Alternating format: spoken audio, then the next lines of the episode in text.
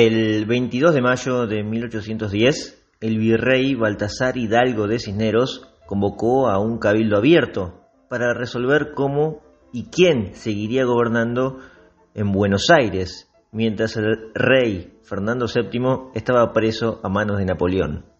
Tres días después, el 25 de mayo, nació así la primera junta de gobierno, que a pesar de aún jurar en nombre del rey español, en la capital del virreinato del Río de la Plata ya se había sembrado la semilla de la Revolución de Mayo.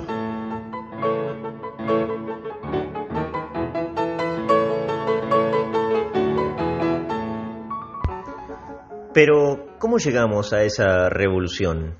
¿Qué papel jugó San Martín luego de los primeros años en que la Junta se fue disgregando, aquella Junta que comandaba Cornelio Saavedra?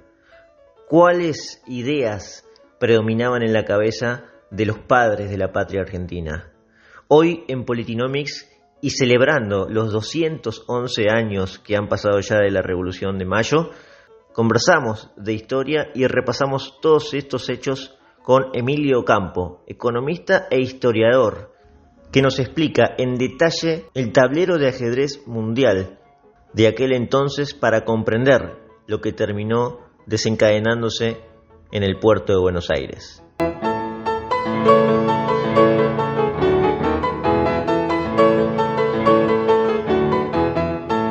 Emilio, antes de arrancar con la historia de la primera junta y el 25 de mayo, no podemos dejar de reconocer y recordar lo que venía ocurriendo antes, ¿no? El contexto y algunos episodios previos eh, a la revolución propia de mayo de 1810, que tiene que ver, bueno, con las invasiones inglesas, eh, con, algunos intentos incluso de golpe, ¿no? Como el de Álzaga. ¿Cómo llegamos a 1810, Emilio? ¿Cuál es, como primera pregunta, esa, una introducción de tu parte?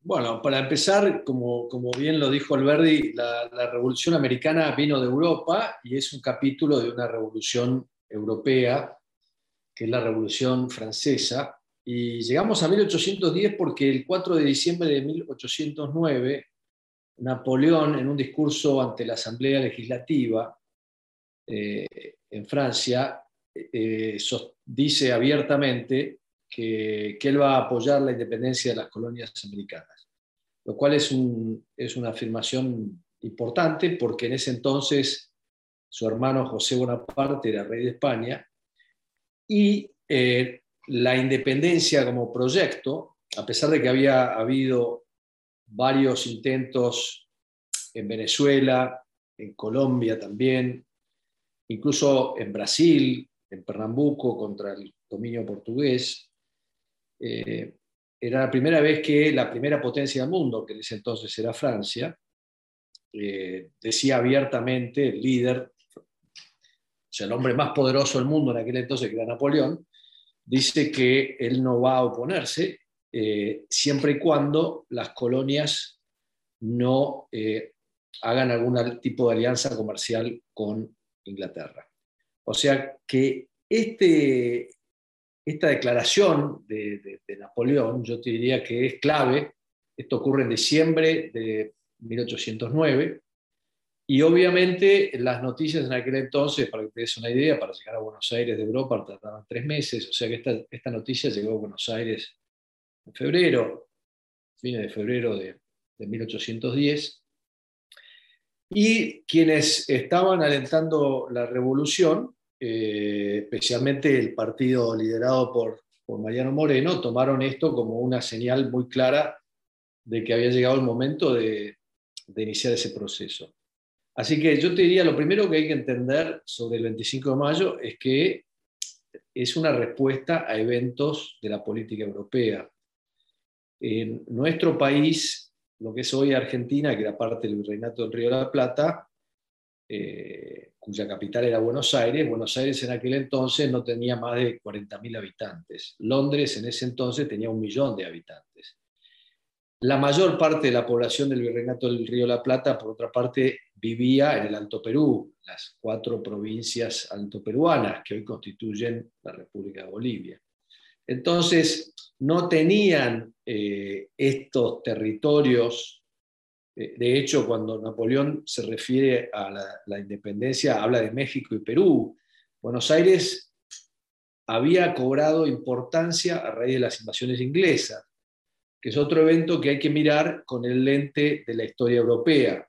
Como nosotros queremos contarnos la historia que nos gusta a nosotros, que es la historia fronteras adentro, en la cual resaltamos el papel de, nuestros propios héroes o nuestros propios próceres, a veces perdemos de vista el contexto. Y en este caso el contexto es esencial, porque, este, como te decía, Buenos Aires no tenía peso político propio, sino que era una pieza en un tablero de ajedrez mundial, diría más, que, más bien que era un peón en un tablero de ajedrez mundial. Nosotros queremos contarnos la historia como si nosotros hubiéramos sido no el peón, sino eh, la reina o el rey. Eh, y lamentablemente no es así. Nosotros fuimos engendrados por una serie de decisiones que ocurren en Europa y que tienen su reverberación en América.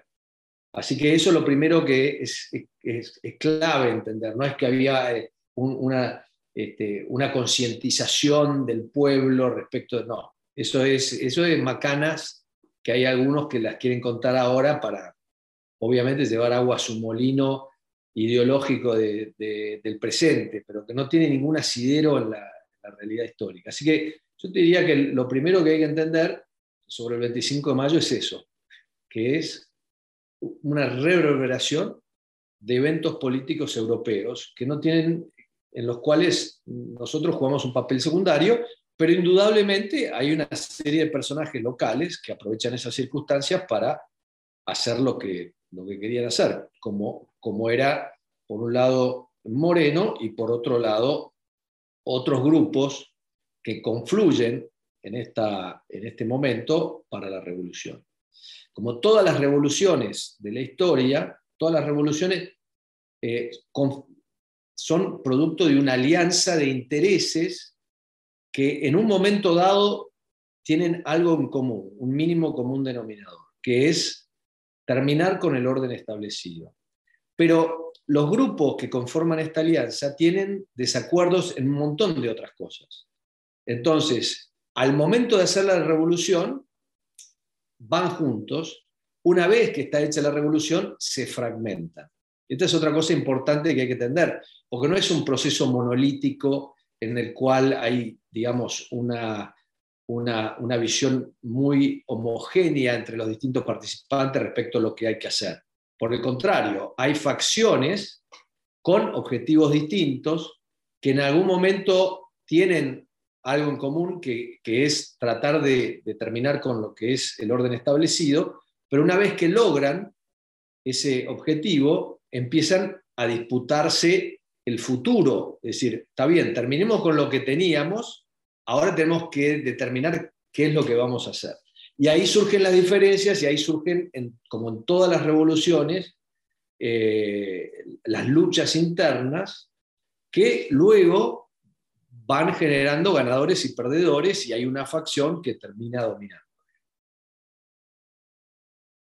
Vuelvo un segundo a lo que mencionabas de Napoleón, el pronunciamiento de Napoleón diciembre de 1809. Mencionás, por supuesto, lo de las invasiones eh, inglesas, y tengo el hecho de Álzaga, ¿no? Donde participa Moreno, ¿no? Y es una persona, una pieza importante.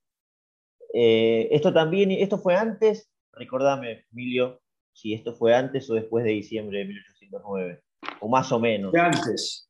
Fue antes, pero, pero Moreno y Álzaga están en las antípodas, o sea, no, no hay que no hay que ah, confundir. Eh, eh, Moreno es un hombre que encarna eh, las ideas revolucionarias, mientras que Álzaga es un, hombre más reaccionario, tiene una, visión completamente distinta respecto este, a lo que es la revolución. O sea que vienen con, ideas distintas y con objetivos distintos.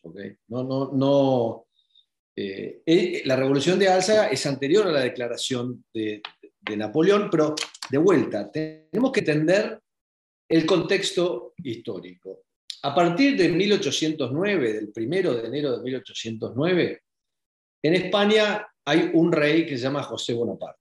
Fernando VII eh, y la familia Borbón han todos abdicado, Fernando, que es el heredero, ha abdicado al trono y Napoleón lo mete en, una prisión de lujo en, en Francia, y, quien, y, quien, reina en España es eh, José Bonaparte. Y todo el territorio español, en enero de 1809, cuando se produce la conspiración de Alza, está bajo el control de los franceses, excepto una ciudad, Cádiz.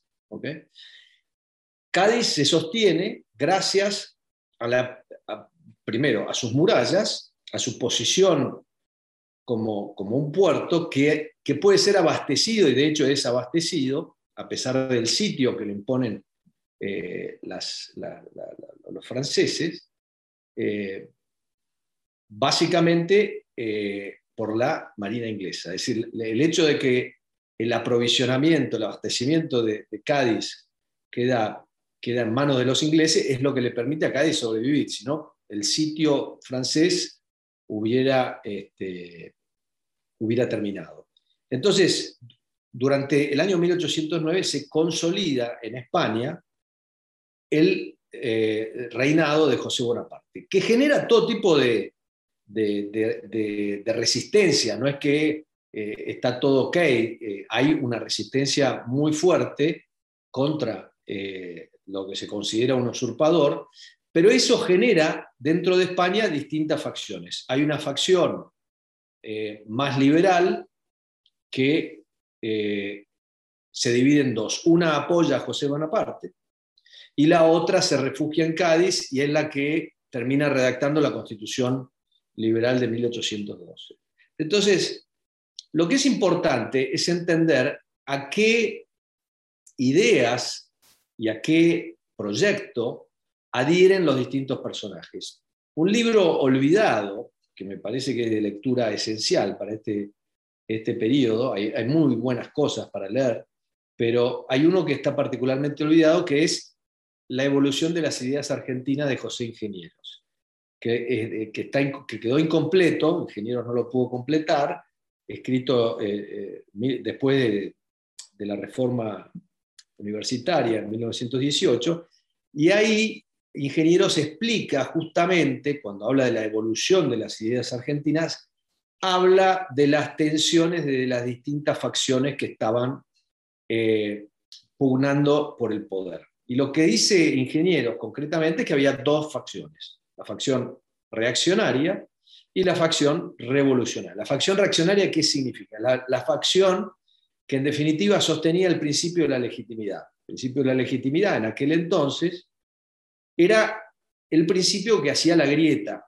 En aquel entonces las distinciones de nacionalidad no eran tan importantes. Lo que era importante era si uno adhería al principio de legitimidad o lo cuestionaba y adhería al principio del republicanismo esa era la grieta fundamental, como durante la Guerra Fría la grieta era estoy a favor de Estados Unidos o estoy a favor de la Unión Soviética, el comunismo o la democracia capitalista.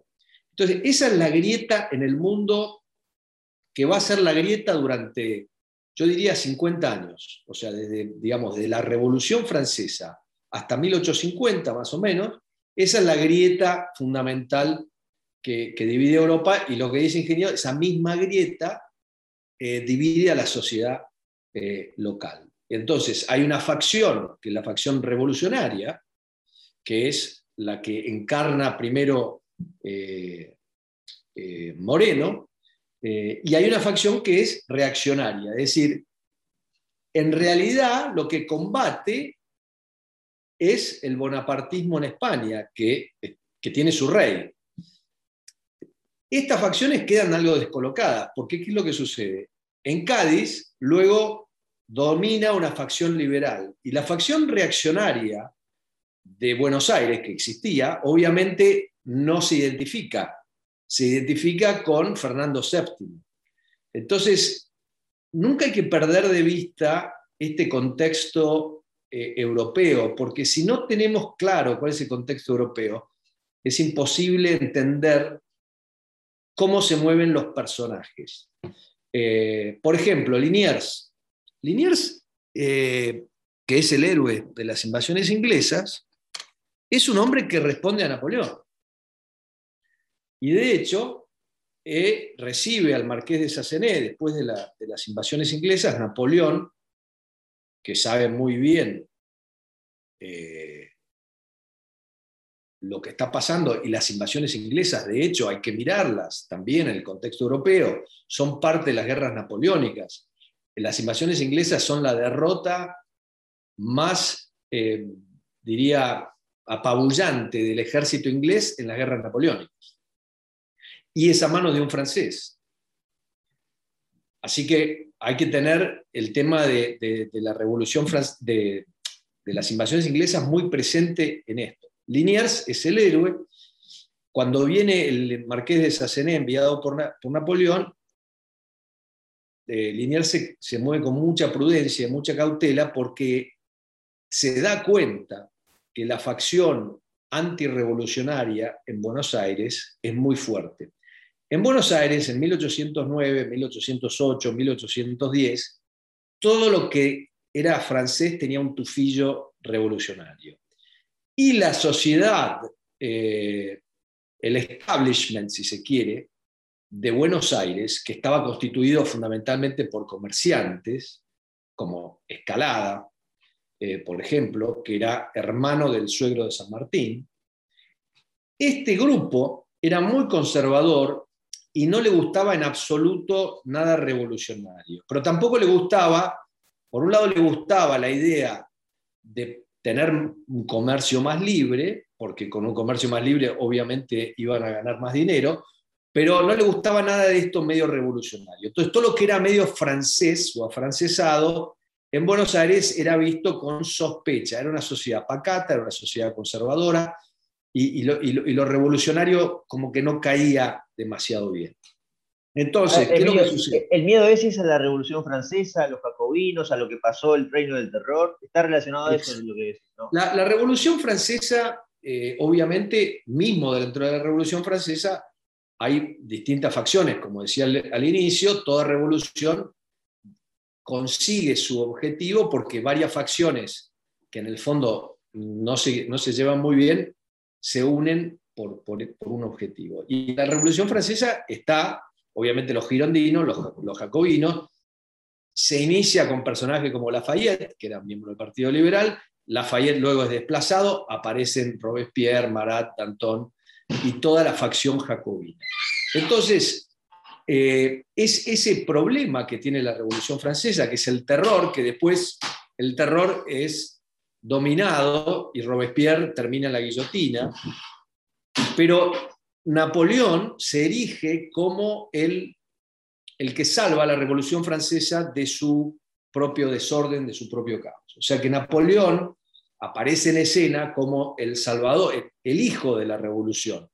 O sea, que el, que de alguna manera conjuga este, estas dos partes de la, de la, revolución. Y de hecho, Napoleón, que era un político muy hábil, además de ser un militar muy hábil, empieza su carrera, sus primeros pasos, de alguna manera protegido por Robespierre.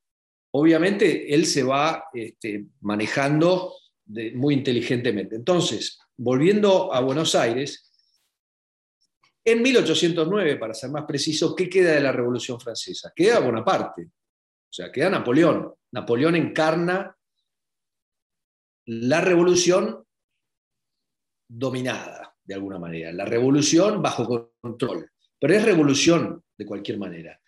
Eh, y además, no olvidemos que existe en Estados Unidos una república. Entonces, ¿Cuál es la esencia de la Revolución Francesa? La esencia de la Revolución Francesa es cuestionar el principio de la legitimidad. ¿Cuál es el principio de la legitimidad? El principio de la legitimidad es que las monarquías hereditarias son legítimas y cualquier otra forma de gobierno no lo es. O sea que es el principio este de, que, el, monarca ha sido de alguna manera eh, elegido hay todo un componente religioso respecto a eso, y que su sucesión se basa no en elecciones, sino en simples lazos de sangre. Entonces, este principio de legitimidad es combatido por Napoleón. Entonces, Primero por la Revolución Francesa y después por Napoleón. Ahora, Napoleón, ¿qué es lo que hace? Y esto lo tenemos que entender bien. Napoleón se da cuenta que, aunque él combate el principio de legitimidad, si él no establece un mecanismo sucesorio, eh, la revolución va a fracasar. Es decir, ¿por qué Napoleón se corona emperador? Se corona emperador porque es, es, objeto de varios intentos de asesinato. Y es claro que si Napoleón muere, lo que va a pasar, no hay sucesión.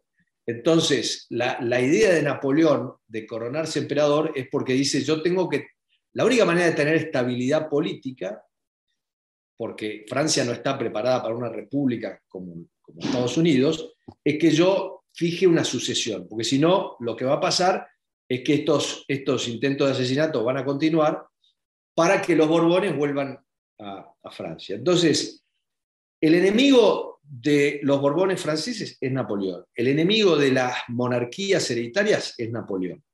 A pesar de que él mismo establece lo mismo que está combatiendo, que es el concepto hereditario, porque ¿qué hace? Lo nombra a su hermano José en España, a, otro lo, pone, eh, a José primero lo pone en Italia, después lo pone en España, y él mismo, al coronarse emperador, busca tener su heredero, que no lo consigue con, con Josefina, y luego se casa con una princesa austríaca para, para tener descendencia. Entonces, Napoleón es un conciliador, pero ninguno de los monarcas lo ve con buenos ojos. Todos lo detestan, pero lo aceptan porque tiene el ejército más poderoso. Entonces, toda este, esta digresión viene a cuento de por qué en Buenos Aires los franceses son mirados con sospecha. Y son mirados con sospecha. Y si uno mira la historia de la revolución y la postrevolución, a todos los franceses que vinieron en Buenos Aires, no a todos, pero casi todos, terminan mal. primero de ellos es Liniers, al cual la historia le adjudica la intención de llevar adelante un levantamiento que es eh, leal al rey de España. Yo tengo una interpretación distinta al respecto. Yo creo que Liniers no tenía ningún interés en defender eh, a Fernando VII, pero sí le interesaba defender a José Bonaparte. Los vínculos entre Liniers y Bonaparte están bien claros. Lo que pasa es que Liniers era un hombre muy precavido, muy prudente, y sabía con qué bueyes estaba arando, y sabía que él no podía, eh, eh, digamos, de alguna manera reivindicar la autoridad real, de, la autoridad del rey de España en Buenos Aires, si él era percibido como un agente de Bonaparte. Y por eso traigo a colación el tema de la misión del marqués de Sassené, porque Sassené es enviado por Napoleón específicamente para ver si se puede hacer algo favorable a los intereses de la corona, de, la dinastía Bonaparte en esta parte del mundo. Y Liniers lo despacha de vuelta, le, le dice, lo saca de la ciudad, dice, pues se, se, le empieza a armar lío, se le empieza a armar lío con personajes como Álzaga, se le empieza a armar lío internamente. Entonces, está la facción revolucionaria y está la facción que podríamos llamar reaccionaria. Y la facción reaccionaria tiene distintas ideas, porque por un lado están los que favorecen a Fernando VII, por otro lado están los carlotistas, que dicen, no, Fernando no está, pues está su hermana, que ahora está en Río de Janeiro, porque se escaparon de, Lisboa, y ella puede asumir los derechos que le pertenecen a la corona. Recordemos, por otro lado, que las colonias españolas no, eran, eh, no tenían un vínculo legal con España, sino que tenían un vínculo con el rey. Las colonias eran supuestamente del rey. Por eso también se da esta, esta, esta diferencia con Cádiz, porque Cádiz tenía el mismo estatus que tenía Buenos Aires. Era, digamos, una dependencia del rey. Y, digamos, ¿por qué tenía que depender Buenos Aires de Cádiz? En realidad, cuando Napoleón destrona a los Borbones, se dice que corta el vínculo entre España y América, porque el vínculo no era de España, sino que era de los Borbones. Así que volviendo a Buenos Aires, lo que tenemos es una reacción a los eventos de Europa y distintas facciones que se van posicionando. La facción morenista era de, sus ideas distinta a la facción saavedrista, por ejemplo. La facción saavedrista encarnaba o defendía un programa conservador.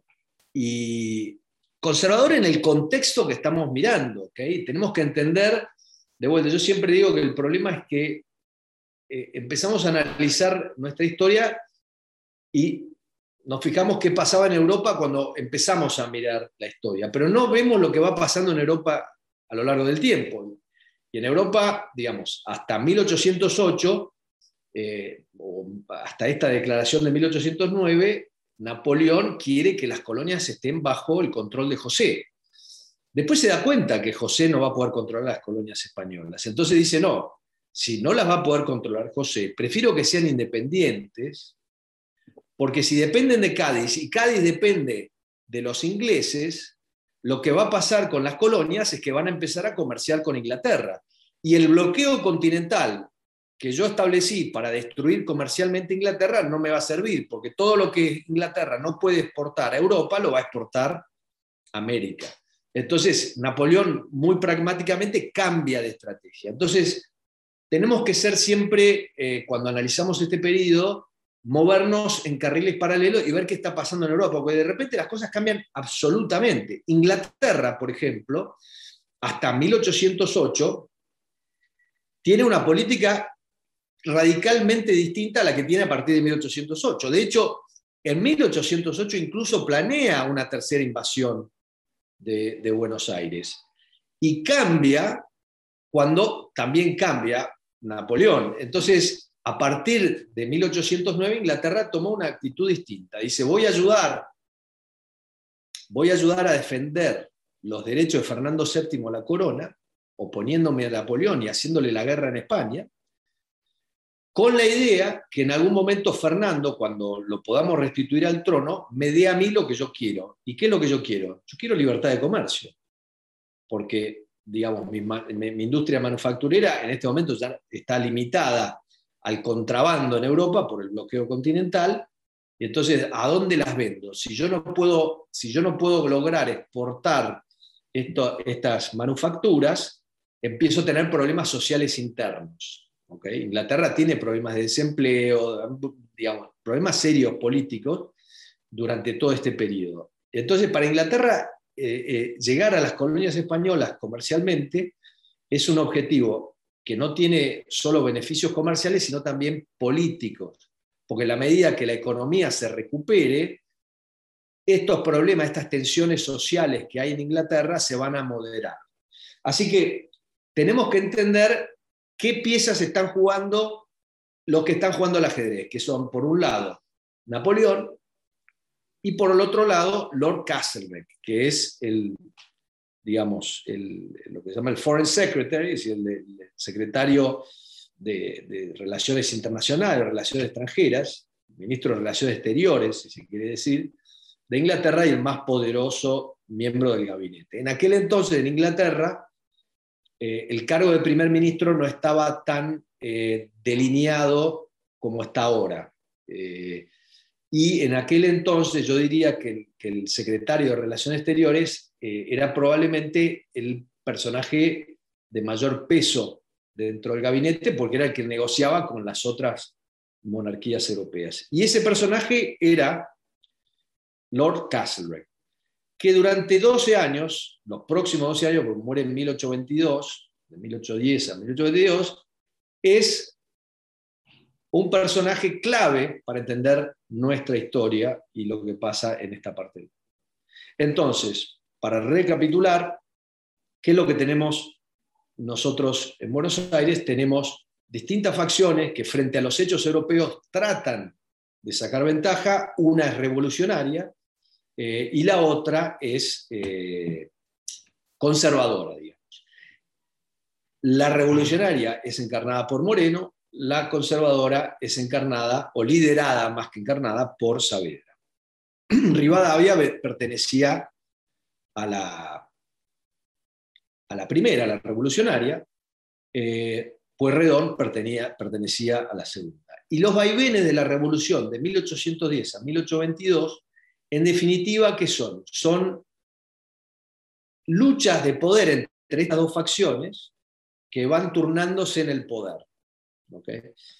Esto lo explica muy bien José Ingenieros en este libro del que te hablaba antes, que es La evolución de las ideas argentinas, eh, que lo recomiendo. Difícil de conseguir porque es un libro publicado hace muchas, muchas décadas, pero, pero muy, muy buena explicación de este periodo.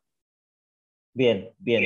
Está, está, muy bueno, muy completo todo lo que marcas porque es necesario para entender, como bien decís, eh, lo que pasaba aquí, ¿no? Era parte de, un tablero de ajedrez mundial.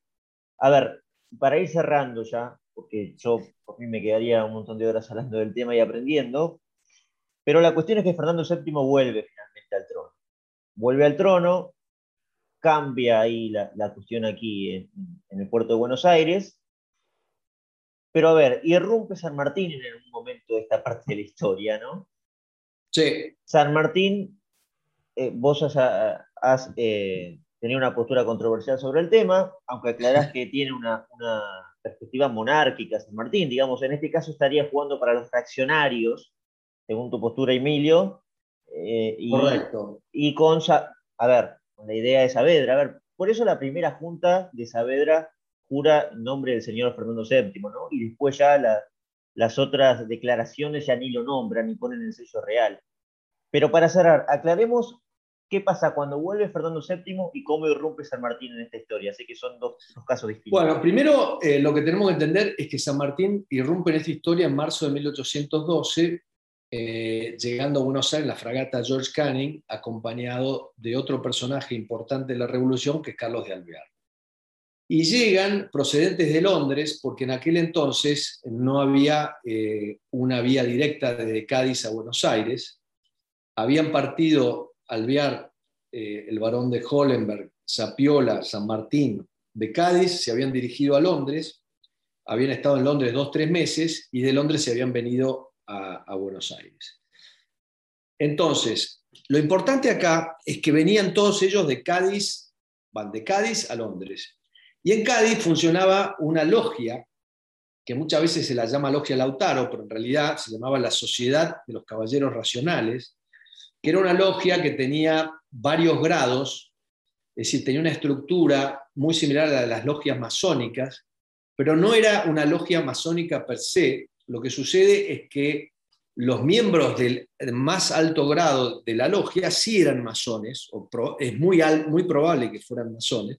De hecho, Alvear era masón y era el presidente de esta logia o de esta sociedad secreta. Esta sociedad secreta tenía como objetivo la independencia de, las colonias españolas americanas y el establecimiento de una república independiente en América. Era una, sociedad que tenía sucursales en distintas partes de América y Europa. Eh, de hecho, la sociedad de Cádiz era la número 3 y esa sociedad no está claro quién exactamente la funda, pero sí que Alvear era su presidente, es decir, que detentaba el cargo máximo que era el quinto grado. Y San Martín recién se incorpora a esta logia en 1811, cuando entra a Cádiz, luego de estar varios años sirviendo bajo las tropas españolas que junto con el ejército inglés dirigido por Wellington combatían eh, contra, eh, eh, contra Francia. Y, San Martín en realidad, en términos de combate, tiene muy poco, se pasa mucho tiempo en los campamentos donde estaban los ingleses y ahí forja relaciones muy duraderas. pero la, última acción militar importante de San Martín en, Europa es Bailén. y entonces, ¿quién es que lo trae a Buenos Aires? Alvear. Y Alvear, como también lo explica muy bien Ingenieros, es el continuador de la línea revolucionaria de Moreno. El partido morenista eh, eh, tiene como, como líder, después Moreno muere en famoso viaje a Europa, pero quien asume el liderazgo de ese partido es Alvear, con la logia. Ahora, curiosamente, dentro de esa logia está San Martín, que nadie sabe muy bien por qué viene a América porque no tiene familia, no tiene bienes, no tiene amistades. Como, como pudo venir a Buenos Aires, podría haber ido a otro, a otro lugar de América. La única ventaja, diríamos, de Buenos Aires, que era en ese entonces una ciudad libre, pero podría haber ido a Santiago, por ejemplo, que en 1812 también era libre del dominio español. Obviamente era más cerca, venía a Buenos Aires, pero Buenos Aires, eh, eh, San Martín y Alvear vienen a Buenos Aires financiados por, por Alvear, y Alvear es importante entender que cuando llega a Buenos Aires, él tiene una familia de larga raigambre en Buenos Aires, que es la familia Balbastro. Entonces, Alvear no solo tiene parientes cercanos de primer grado, sino que tiene bienes que hereda de su madre, porque cuando se va de Cádiz, se pelea con su padre, renuncia al mayorazgo, es decir, renuncia a los derechos que tenía como hijo único sobreviviente de, eh, de su padre, de los bienes que tenía su padre en Castilla, renuncia, se pelea con su padre, porque su padre no acepta que, luche contra España de alguna manera, lo que hace Alvear es una traición, si se quiere, a su familia paterna, que, que es la de su padre, y abrazar la idea revolucionaria de América, de donde proviene su madre, María Josefa Balbastro. Entonces, para Alvear venir a Buenos Aires tiene mucho sentido. Para San Martín nadie sabe por qué. Y cuando llega a Buenos Aires, de entrada, eh, dice que lo que hay que hacer acá es establecer un eh, monarca, un rey, porque estos países no se pueden gobernar democráticamente.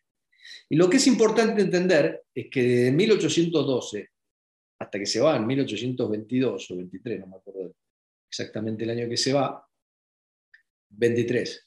Eh, San Martín tiene un solo objetivo, o un objetivo primordial, crear eh, protectorados europeos en América, dividir la América española y darle a Austria una, capitanía general o, un virreinato, a Inglaterra otro, a, Francia, que ya para entonces estaba gobernada por los Borbones, después de 1815, darle otro. Es decir, el, proyecto sanmartiniano es de entrada un proyecto reaccionario, es decir, conservador, adherido a la idea de la legitimidad. San Martín era un Tory, en el mejor sentido de la palabra. Un Tory, en, la definición inglesa, era justamente la, Inglaterra de aquel entonces dividía en Tories y en Whigs. Los Tories eran los conservadores, los Whigs eran los liberales.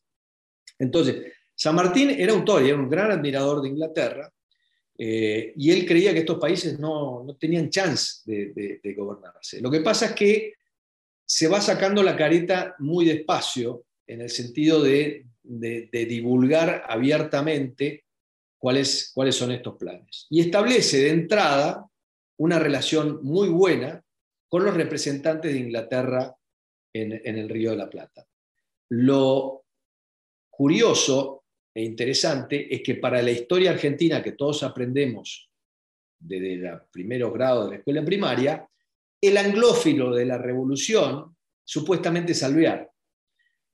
Y esto eh, es fácilmente de refutar, pero es, es uno de esos tantos mitos que sobrevive porque de alguna manera eh, permite a, ciertas corrientes ideológicas eh, asociar a, lo que es lo que ellos llaman vendepatria a un sector de la sociedad.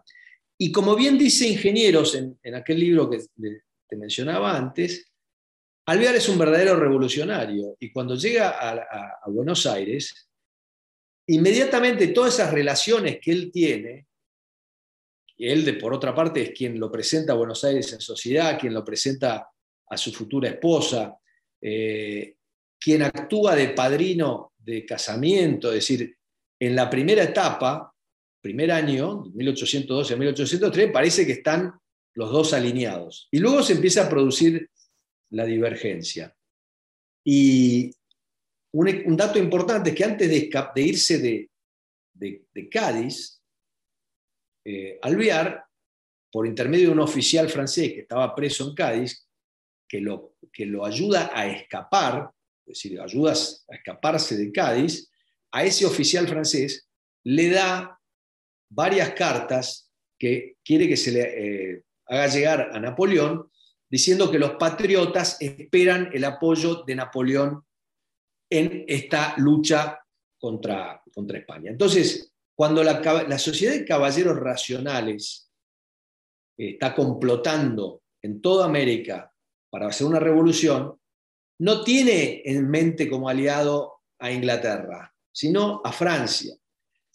Pero, como te decía, en nuestra, en nuestra historiografía está la idea de que esta sociedad de caballeros racionales respondía a las logias inglesas, a la masonería inglesa, y toda una serie de patrañas que se repiten ad nauseam, pero que no tienen ningún asidero en, ninguna eh, evidencia documental, Es, puro, eh, pura repetición de lo que dijo alguien en el pasado y que se lo, lo seguimos repitiendo. La realidad es que la masonería inglesa no dirige los intereses de la corona británica en Argentina. Lo hace Lord Castlereagh, no necesita eh, a la masonería.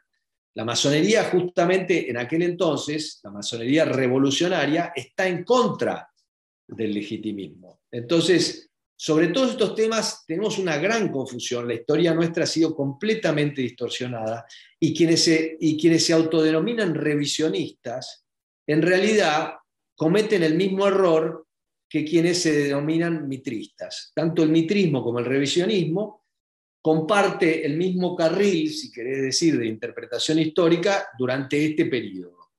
como que está la logia masónica inglesa y que San Martín es masón. Después los nacionalistas dicen, no, San Martín en realidad no es masón, es devoto de la Virgen María y todas estas pavadas que se, que se dicen. La realidad hay que entender que San Martín era un tori, es decir, no creía en la república, no quería en la democracia, y su solución para estas colonias no era la creación de una república, sino la creación de un protectorado. ¿Qué significa un protectorado? Que se creara, que se trajera un príncipe europeo que fuera coronado en, este, en estos países y distintos príncipes en distintos países. Para Buenos Aires era un príncipe francés y ese es el proyecto que, avanza con, con Pueyrredón, que le termina saliendo mal porque el, duque de Orleans no quiere venir y en vez mandan al famoso príncipe de Luca. Pero este proyecto monárquico tiene un alto grado de ejecución y solo es, eh, solo fracasa por también los cambios de la política europea y los cambios de la política local.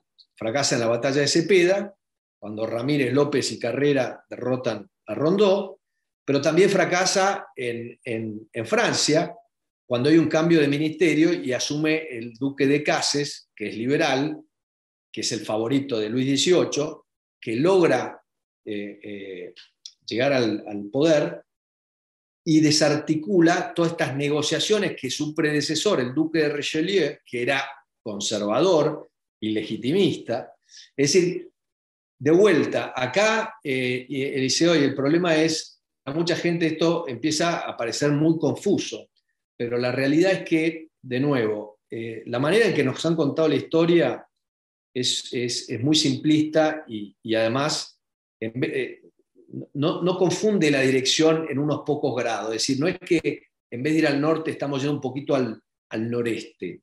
En vez de ir al norte estamos yendo al sur. ¿okay? Y para entender por qué este, este, este, rumbo interpretativo es tan equivocado, es necesario, por definición, entender qué es lo que pasaba en Europa.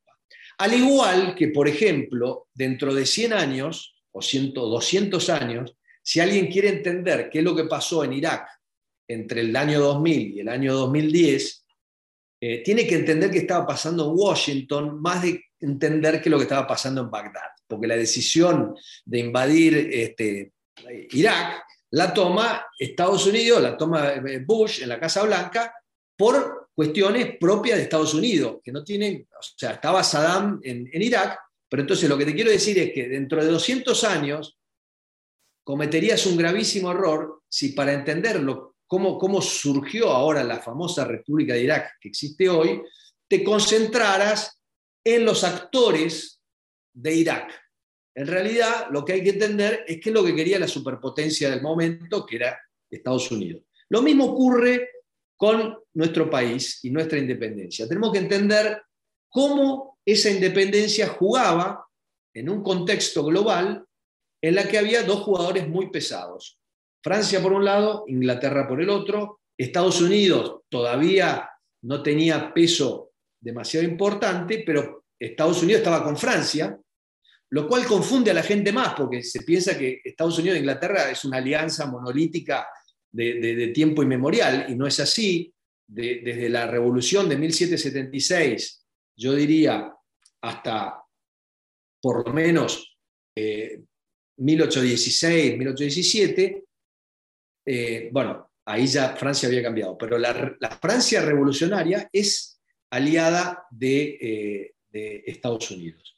Y de hecho, Estados Unidos entra en guerra con Inglaterra en 1812 del lado de, de, alguna manera de Francia, porque Francia está luchando contra Inglaterra en el continente y Estados Unidos está luchando en el mar con, con Inglaterra. Así que todas estas piezas del hemisferio norte son claves. Entonces, si alguien quiere entender este proceso, tiene que entender lo que pasa en Europa, lo cual exige un nivel de, estudio mayor y quizás a, la gente le, mayor esfuerzo no le resulta demasiado interesante, pero sin ese mayor esfuerzo seguimos con una historieta, que no es la historia, es una especie de historieta este, que nos sirve a nosotros para, para sentirnos quizás mejor, pero que no describe eh, manera objetiva qué es lo que sucedió en esos 10 años clave, que son desde 1810 hasta 1820, que son los 10 años en donde se da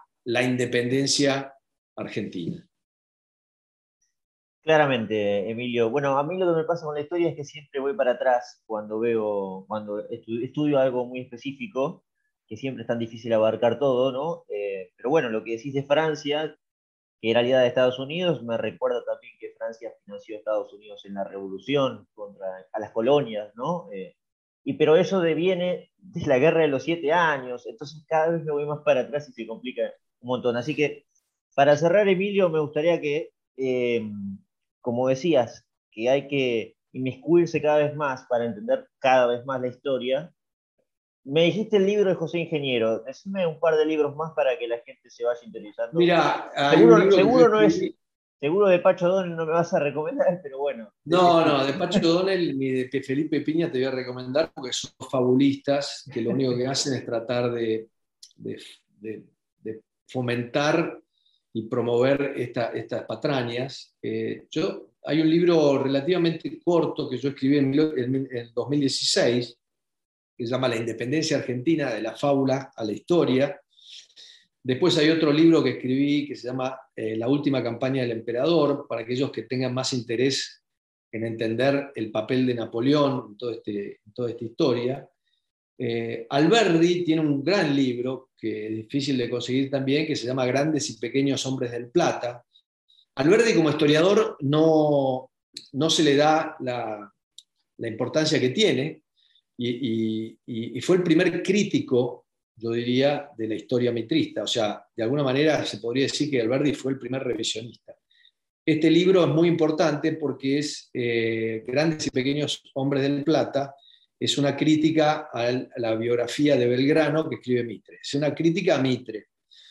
Hace algunas otras críticas y yo la posición de Alberdi la explico en este libro que te menciono, La Independencia Argentina de la Fábula de la Historia, eh, cuyo título es inspirado también por Alberti, porque Alberti decía, acostumbrado a la fábula, nuestro pueblo no quiere cambiarla por la historia, lo dijo en 1865 y es tan válido hoy como lo fue en aquel entonces, acostumbrado a la fábula, no queremos cambiarla por la historia, tenemos nuestros fabulistas que siguen, digamos.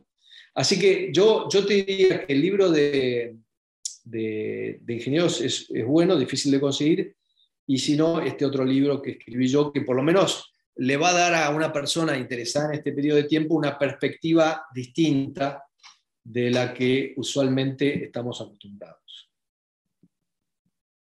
Muy bien, Emilio, muchas gracias eh, por, por este rato de historia. Te mando un abrazo. Gracias a vos.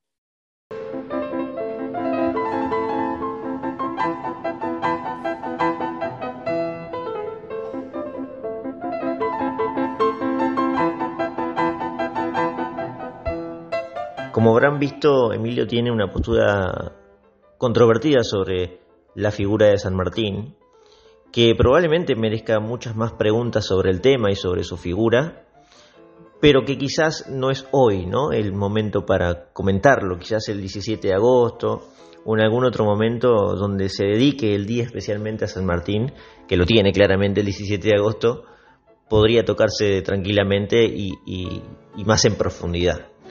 Lo que sí hoy me parece pudimos aprovechar es un capítulo de historia apasionante en un episodio especial de Politinomics y recordando la importancia del 25 de mayo, como decía al principio, nada más y nada menos que a 211 años de la revolución.